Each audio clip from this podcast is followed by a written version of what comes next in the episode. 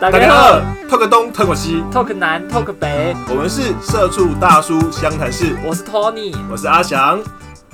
大家好，我是 Tony。大家好，我是阿翔。学长，我们今天又邀请到了两个新的来宾。 Yes，对，然后我们今天的来宾主要是要来跟我们来讨论一下如何五万块钱创业就成功的经验。所以今日邀请到人为党的就对了。，对，档哎、我们今天有两个档哎、第一个是 Steamson，好，大家好，呃，我是 Stinson，那呃，我是之前就是有自己创业，然后总共大概花了五万块当启动资金，然后就成功这样。那现在我其实我跟我朋友一起在有在弄一个 podcast 的节目，然后叫叫叫叫，高端玩家，靠背，你们连节目 都想跟讲，他讲，节目都讲的坑坑巴巴，你们再讲一次，好，我们的节目叫那个高端玩家，这是样高玩的高还是高端玩家的高玩，哦 好？所以你们的节目就是专门介绍人家怎么玩高玩，呃，所以你们当是个高玩，对，当当个个高高级玩玩家，对 对对对氪金战士嘛，对，对，是不是？也不一定氪金，有时候五万块也也不太好氪金这样。所以你们是游戏内容取向的。呃，没有，我们是以有点类似各种领域的东西，我们看能不能找到一些破解的方式，比较容易进入这个哦玩这个游戏。例如说，创业五万块的这种破解法，嗯，所以就是有呃，应该我的理解应该就是哎，百工百业的破解。对哎，或者是游戏的就玩法应，该就这样说。如果我们现在的目目标是要玩高玩，对我们要怎么样玩高玩才可以玩得好玩哎，玩得高尚？ OK，嗯所以就是其实杂谈型不杂限谈，型但是杂谈有趣的议题你就破解它。对，举例来讲，像哎我们很有最趣近哎有一集是呃用业务思考的方式来进入把妹这件事情。把妹可以对业务思考，这对集对对我要去听听看，对因为我还单身，看来我的业务能力不是很好。好，我们另外一位来宾是 Chess，那我们来请欢迎 Chess。 大家好，我是 Chase。那相较于那个 Stinson，他是五万块创业成功，我是归于返乡一百万创业失败的经验。那希望可以带给听众来宾一些蛮好的借鉴，来审慎的思考自己是不是该创业，跟创业的时候有哪些该注意的地方。好残忍哦，真的很残忍啊！是不是？我我的我所谓的残忍是你今天本来石石董带了，我以为只有石董一个人来，结果他现在带你来对，对照组没错，完全没错让你好好的当他 partner 就好。 对那五万块成功，我一百万失 败。好，那今天的节目一定很精彩，哎、那学长，你最近在忙些什么？认真，这个直接开一集哦。 我最近在忙四个不同意，台湾更有利。对，学长最近因为工作的关系，所以一直在那个公投的现场跟大家说明说，到底这一次的公投法案到底在干嘛？对该到底该怎么投，然后去做一些说明。因为公投这件事情，如果大家不是很清楚、不去关注的话，其实这这次的事件公投影响的是台湾整体的未来，还蛮严重的。但我觉得台湾就是一个民主的社会嘛，有这样的机会去玩也好，见识一下，不然你看。对对面小粉红想玩都还没得玩，我民调一下，是是，会去投公投吗？哎啊会，你们想怎么投？等一下，我现在政治真的很冷感，我不知道公投这件事情。没现在关你系知道了，十现在二你月知十道八了号嗯有四个议题，第，OK，一个同不同意重启核四，第二个同不同意三阶天然气离开桃园大潭电厂，嗯第三个同不同意不开放来租，嗯第四个同不同意公投榜大选。嗯，好，我觉得这我自己觉得很蛮，其实我蛮蛮想知道，如果不不同大家都按不同意的话，它到底是会有什么方向？维持现状，就维持现状。对但他还是可以往那个方向走嘛？还是不？例如说，假设大家都不同意，呃，离开早教，是呃，早教离开那个大潭，大潭电厂，对，但政府如果在之后觉得，哎、这样比较好，他还是可以这样做吗？还还是说他是强制不可以了？就之后是没有，它就它是只一有个同意的时目候前有是一一个个大方向，因为目前的的法的嗯的案子是已经通过立法院、跟对专家还有环评，啊。所以现在国民党拿出来就是在捣乱。哦，我我我我我，但是我没有，但是我只要但是我我知道你说那个，我但懂我你是意思在讨但是论说如果公有投更制度好，的方案的话，嗯，会采纳。所以我我说公投制度这件事情是因为我其实我前前阵刚好在我在了解这个，就是公先不管内容啊，嗯假设说，哎、赞不赞成做 A 这件事情，是假设没有过案的话，那政府是是否之后还是觉得 A 不错，还可以做，他继续可做就以欠人还是家可以的嘴，就是他就欠嘴而已。就对，是就他就他会如嘴果爆。在这个时候继续做，一定会被嘴，嗯就是等于不尊重民意。但很多法案嗯时空会因为时空背景而对改变，例如古时候的什么凌迟啊，对那个在它现在是不可能实施实施的嘛。对，嗯所以换言之，这个案子会被搁置，嗯嗯，但搁置多久就看台湾的民主跟民情有没有到接受到那个程度。嗯哦所以像像同婚法啊、其实早在二十几年前就有立委提过，对但就一再被搁置啊，就是没有拿出来被公投。对直到这次被公投之后通过，再加上执政党也支持人权这件事情，所以就嗯过了。但二十几年前其实就已经有人讨论了，嗯，对对，是这样子。所以只要你今天按不同意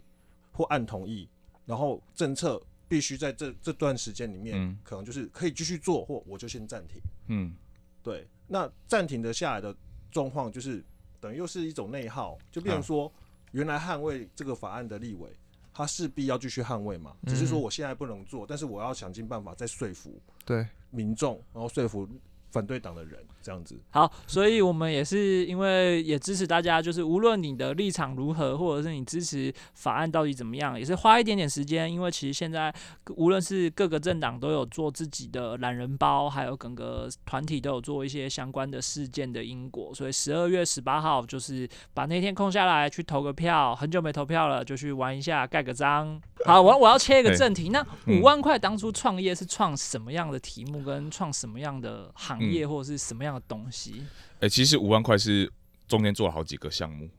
然后呃，我那时候是用一个，我那时候有看一些书，像什么《金石创业》这种书，那它其实它就是概念，就是你要让每一次的创业花很少、最少的钱跟最少的时间去测试，可能最快要一个礼拜内就测试完这个创业有没有办法成功。那我举几一个比较简单的方式，例如说，就是我那时候就快速架了一个网站，然后呃找了商品，先先找商品，然后快速加一个网站，然后下广告去测试卖不卖得动这样的一个商品。那我中间就测试了可能五六七个以上的产品，然后最后最后有找到一个是竞争很少，然后有又有足够获利空间，然后可以照这样方式去做的产品，所以你那找就一路的，做到这样。所以你是做类似代购吗？还是？哎、不是，不是。一开始的话，我举例来讲，我讲失败了，所以大家可以可以考虑不要做这件事情。对，举例来说，我不知道大家有没有听过一个叫 iHerb 的网站，它就是国外的那种呃健康食品的，然后卖的非常便宜。啊然后那边的蜂蜜啊，比台湾本土蜂蜜便宜很多，而且是那种好的蜜。然后你加上运费，比台湾的本土蜂蜜还便宜，比那种灌水的蜂蜂蜜还便宜。所以我那时候就架了一个网站，说我专门卖蜂蜜的。嗯，嗯嗯嗯嗯然后你，然后有人下单以后，我就去国外订了一瓶，寄过来，它是那个快递寄过来，我再加个钱卖出去给客户，嗯然后这样大概就是一瓶可以赚到几百块以上，然然哦后那时候就嗯靠这个赚一些零用钱，每个月可以赚个一万块左右的零用钱，那其实不少哎，不说少。实那时候就是话所谓的说不少代购，。嗯，那那时候想说，好，如果这个东西如果做大了，我就可以直接跟国外的再洽谈谈代说理谈代理，谈代理，那我的获利空间才会拉大。对，但是后来就要真到做到的时候，就发现嗯你这种食品的东西到进口它就有关税，对一扣上来那利润就全部没了，对，对所以后来就对对这个东西我就直接把它卡卡掉，就不做了。嗯，然后再去做其他的东西这样。那后来有调整，就是把它改成是在台湾有制造商的，那东西最好是那种可以你下定后，我十天后再做，因为是客制化的产品，嗯，所以你你东西过来，然后你跟我我跟你谈好需求，我帮你找工厂做出来。对，那这种客户就是他们不一定直接找得到工厂做，我也不知道怎么跟他们谈，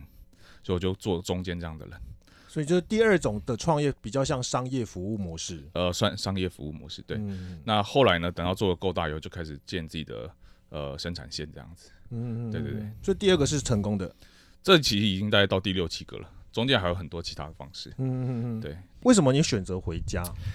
我觉得一开始是因为，呃，好，我我先说什么时空背景，我会想要创业，因为那个时候其实刚好想要成家立业，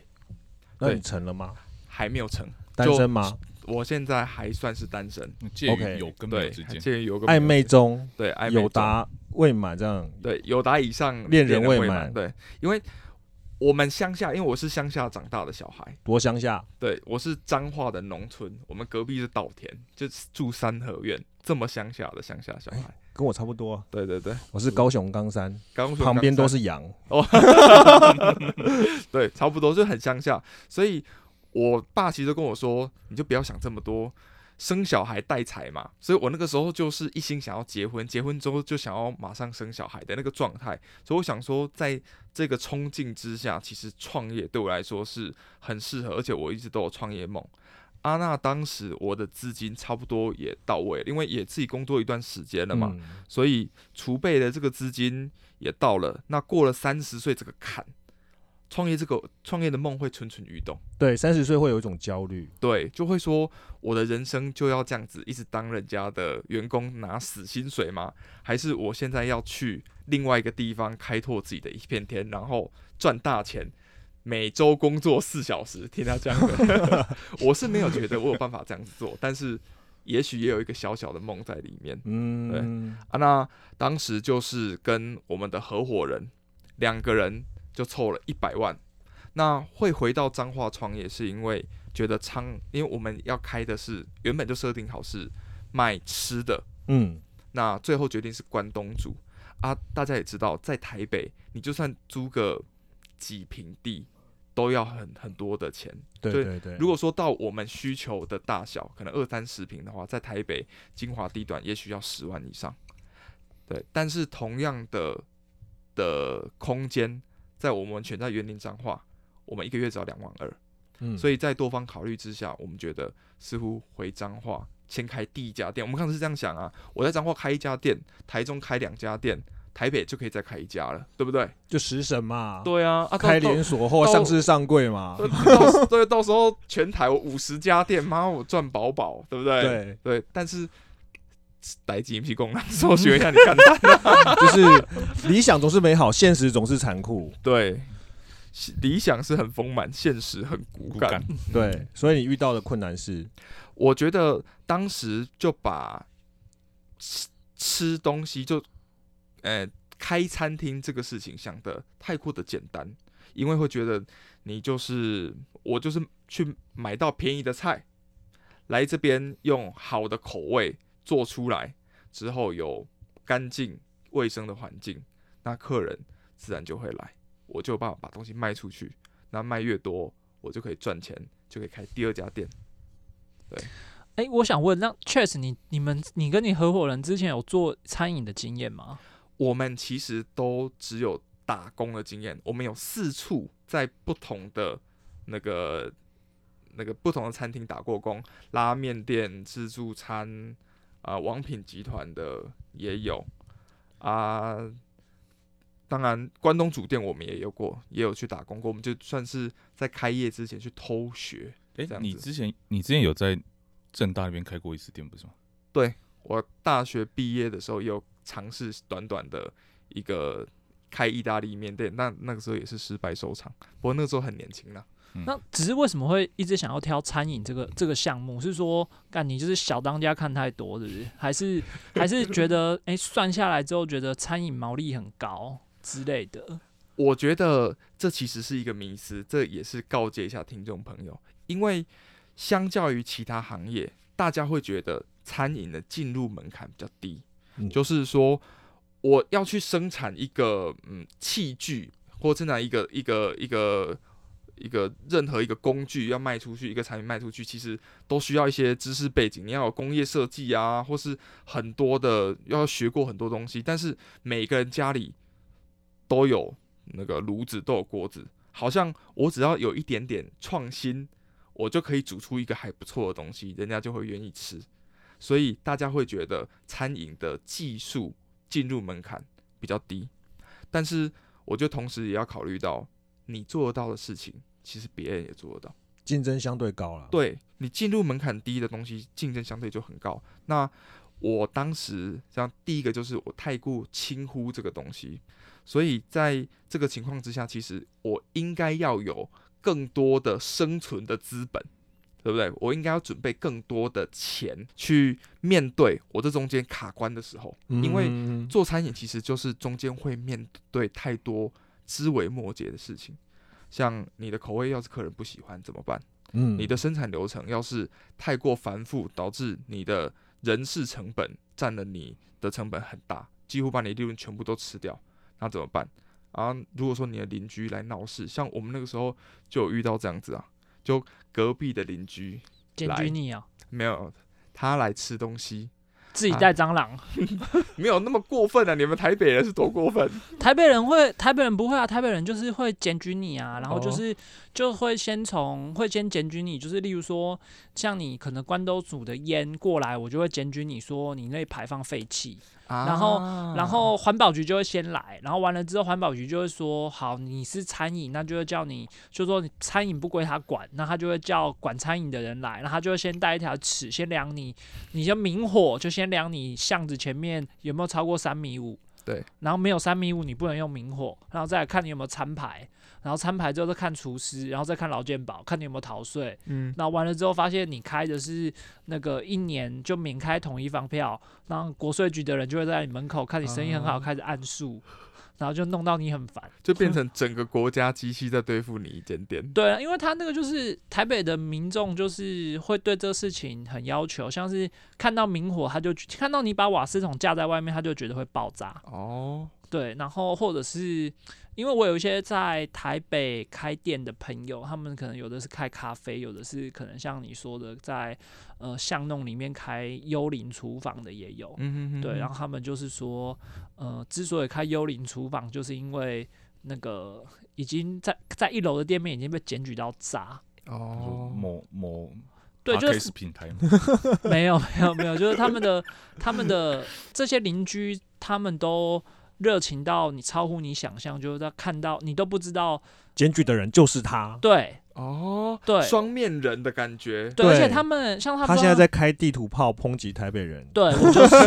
对我那边是比较没有那么国家机器对付，但我那个地方他们是用呃乡村的情绪勒索。我当时故事是这样子：隔壁的邻居是里长，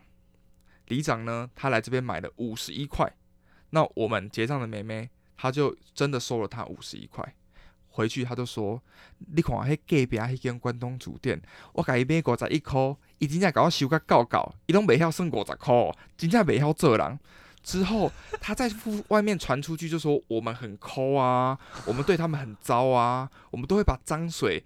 排到他们的门口啊，泼到他们门口去啊，就是开始造谣一些非常就我们真的没有做的事情，导致我们附近的邻居，就可能那个里，大家都对我们这间店有敌意，所以就变成，因为你也知道，小地方其实大家感情应该是要很好，那才有办法帮我们宣传。这个、哦、我已经听出来你失败的原因了。啊，那没晓做人是不是？你的第二美校这郎，可是你那个美校这郎有两种含义。对第一，爸爸就跟你讲说，孩子带财嘛，对，所以你要先跟冲，你应该先冲个老婆，生个孩子，应该先没有内射失败。 再来就是里长地头蛇嗯，这种地这种东西，问我才知道。学长，你看学长，你看之前跟我看到里长都用跪的，你你知道吗？对， 你你看你之前你这跟种就是，你 David 知道他是里长的话，你就要赶快过去，对，先一盘试吃，嗯然后再来问里长，你有没有老人共餐？嗯哦，你有没有邻里的一些弱势服务？哦，来代用餐，我这间帮你处理，啊，你帮我广告一下。我跟你讲，里长只要你收服他，对他那些票就是你的。对啊，我那时候就年轻人不懂对啊，事，我就对我就对不。懂这些 东西，而且啊，里长有没有女儿？里长有女儿， 你就是没有冲他做人嘛，对对对，我就是没有把里长没有女儿听拔爸爸的过来话嘛，对对对对 是不是很后悔？我真的很后悔，真的是要听父母的告诫啦。好，那史先生呢？史先生，我们刚才已经听到这么多凄惨的故事，我们来一点正向的，哪呃哪个部分？就是说诶他刚才遇到的是对人际上系上面的困难，那你嗯这些创业成功上面，你有没有遇到相同的困难？你是怎么去化解的？哦，我我我其实运气算蛮算蛮好的，嗯大部分都是都有处理掉。就是呃，我们遇到的问题啊，顶多就是，诶，最后做出来的品质跟客户想象的不太一样。哦，客户的想象真的是天马行对空，对，他们先天马行空。那我觉得那那些就是一个沟通上的落差。你都用怎么沟通？呃，我们其实大部分都是电电话啦或 Line 这种东西，但有些时候就是他们还是想象的跟实际的不太一样，所以我们就是每一单每一单就个别再去去看说，哎，这次是出什么问题？那这个这次可以怎么安抚这个客户？比如说有些是降价验收嘛，减价验收，那有些就是好，那我再多补一些或怎么去修改，去符合他的需求，然后在后续再去做调整啊，所以大部分状况都处理掉，没有到出很大的包。那比较比较烦的就是，因为我们大部分客户都是我们先交货后付款啊，有些就是或者是有些五十收五十趴，后面再收后面的五十趴。那有遇过一个是，他也是很急白的，就是他到处都是去跟人家说，哎、我我这次要做公家单位的东西，所以我后付，我一定会付，因为公家单位都是后付的，对，核核销后才付对，款嗯可。能三十天或更久。那他他那个人就是到处去跟人家接这种单，然后从来没付过款。然后后来我们去告他，也是，就是他是成立公司来去跟你下单的，但因为法律就变成说，他公司根本旗下没有资，呃，公司名下没有资产，所以告他你去强制执行也拿不到钱。那他就到处去跟人家做这件事情，但是你去查强制执行永远拿不到钱。但是他拿的那些东西是真的有去做公家的案有子，真的有，我。们还去查到说他那个是做什么新竹市政府的 case 这样。那这样子可以先跟公家机关这边申请支付啊。可是那时候我们去做这件事情，就是呃，他已经拿跑跑那个已经结 案了，卡丘这么快， 对，嗯，所以因为他就是一直拖拖到他那个已经拿到钱，然后后来我们也不知道他到底还有在接什么案子，因为我们查不到，我们没有强制力去查后面的 case 这样。这个我知道，这个问我对了，嘿，这个你也常干这件事，是你不也是常常对遭呃受这件事，情。我我我有一些朋友，他们就是会有一些这种保守，他那个他那个方式会变成是说，他可能是老板跟他老婆或老板弟弟，反正他们是一个一个圈，他们是嗯一个集团。那也就是说，像 Stevenson，你可以跟你第一人开一家公司，对，然后你去接案，嗯，然后你去接案之后，你转包给你弟，对，然后你转包给你弟之后呢，变成是说。你这间公司到时候所有的东西都付给他，哦，你所有的东西是在第一时间就变成是货款付给他，对，然后你只有付这间厂商钱，然后其他人都是用你刚刚说的那个方式。对对对然，后所以申请假扣押的，所以申请扣押的时候或是什么的时候，是前面的人已经发现拿不到钱，然后货已经出了。对，然后可是其实你的案已经结了，因为对对你是对叫下面的那个人去执行，对所以你拿到的货是给他，对然后他去执行，你把钱给他，对，或是他把钱给你之类的，反正就是他会过一手，然后你这个东西，你在这个过程中，你这里就是一进一出，你什么都没赚到。对对对，然后他们那种这个就很像就设断点嘛，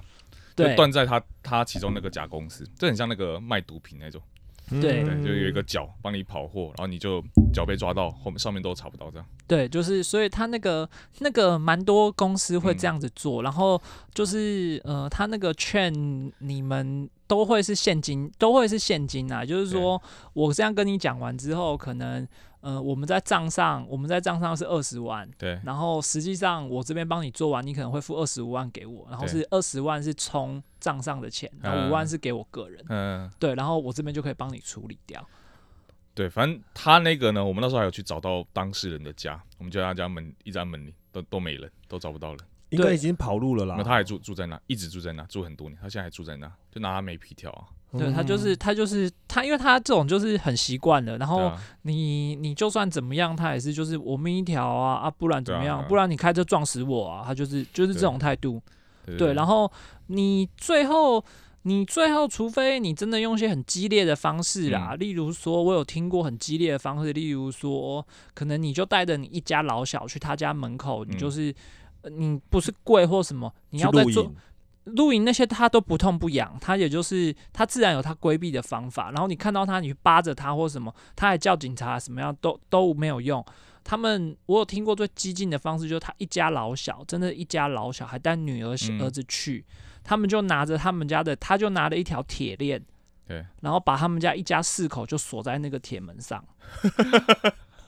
我一点也不好小。如此激进，对，嗯然后就这样锁，然后他们里面的人困到出不去了，嗯，然后一定要出来之后，他就丢了一张五万块的发票跟，就是弄得很像施舍乞丐，嗯，就是我就这么多啦，就嗯丢了一张五万块的发票，然后他开着他的宾士五万块走的了发票，五万块的支票，支票就哦是丢支票丢给你，就很支像票说不定还扒拉票嘞。不会不会真的有钱啊呐、就集齐的，然后之后他就开着他的跑车走了。哦，好鸡歪哦，对，然后这个事情，然后屡见不鲜，然后之后还还有他们又去同也是也是做公标案，还有做类似的东西，嗯就是又在别的厂子有遇到他，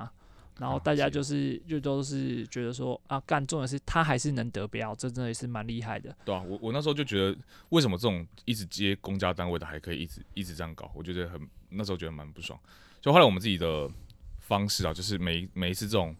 这种 case，小公司的，我们都先去那个法院查他都有没有被告强制过，对告过或强制执行的，有案案底的，就是你要我那个一开始爬树要拉很高，就是你定金要拉更高，不然我后面不做这样。嗯就降低风。险啊、所以我们就遇到那一次啊，后面的那种比较大的公司，就是他们其实怕高，嗯就前面都很硬、啊，你寄一个纯正信函过去，他就怕了。对，因为现在其实标案这些对啊事情行之有年嘛，对，那其实应该大家政府也越来越知道这些事情了，嗯所以现在比较盯紧的政府单位，他就会先先也会先去查这间公司的嗯信用状况啊。嗯如果太糟糕的话，他基本上是连标的资格都没有。对对对对，但是这些人就是你知道，魔高一尺，道高一丈嘛，他对啊换个公司名称再来一次。对，换个壳这样，对啊，跟那个负责人也不是同一个这样，对对对，都很多可能都还是人头，对对这种是对防不胜防。对啊、所以我们后来都还是会去，所以我后来才知道为什么很多公司会看那个资本额、嗯，资本额啊、负责人那些，还是会去查，对都要其实查一有下，这个比较安全啊啦。对，啊我们也都查。降低那一自己次的风那次险想说，还几万块内的，这还还算就当学一课这样，就嗯教训这样学起来。所以现嗯在这个工商的服务还是在进行中，还有在进行中。对然后现在又要自己有一个新的项目是 podcast 对对对，我就算是我觉得算是一个消遣了、我们算是把它当做一个消遣、哦消遣娱乐。这样。所以对 podcast 这边你有什么比较嗯，呃想象吗？就是说你会未来想这样说未来的发展性，或者是说它的获利模式？哦，我们现在比较像是如果有收入的话，当做我们未来玩乐的降低我们成本的一些方向，有点像是呃，有些人拍 A 片 p 到 A 片的平台上，他其实就只是想要嫖妓，然后用卖 A 片来降低他嫖妓的成本。嗯对那我们我们没有做那个，我们是有点像做这些娱乐聊天啊，有获利就当做我们降低我们做这件事情的成本，玩乐的成本这样。啊，你这样破梗了。我们原本十一月的来宾就是他， 他他拍 A 片是去降低他约炮的成本。 今天非常感谢来宾来到我们节目，跟我们分享这么多无为博然后还有就是，其实创业真的不是那么简单的。好的，有梦最美，逐梦踏实，希望大家都有一个创业梦，而且也可以去实现。好，今天的节目谢谢大家，拜拜，拜拜拜拜。